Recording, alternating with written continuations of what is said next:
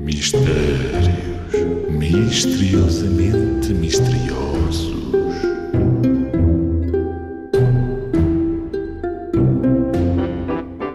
Qual a fêmea afamada, bem ligeira e decidida, que até mesmo sendo macho, será fêmea toda a vida? Que até mesmo sendo macho, será fêmea toda a vida. Qual a fêmea afamada, bem ligeira e decidida, que até mesmo sendo macho, será fêmea toda a vida? Hum, já estou a ter uma ideia.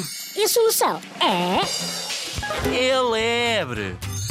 A lebre, mesmo sendo uma fêmea ou um macho, vai ser sempre uma lebre. Não passa a ser um lebro, não é? Não faz sentido.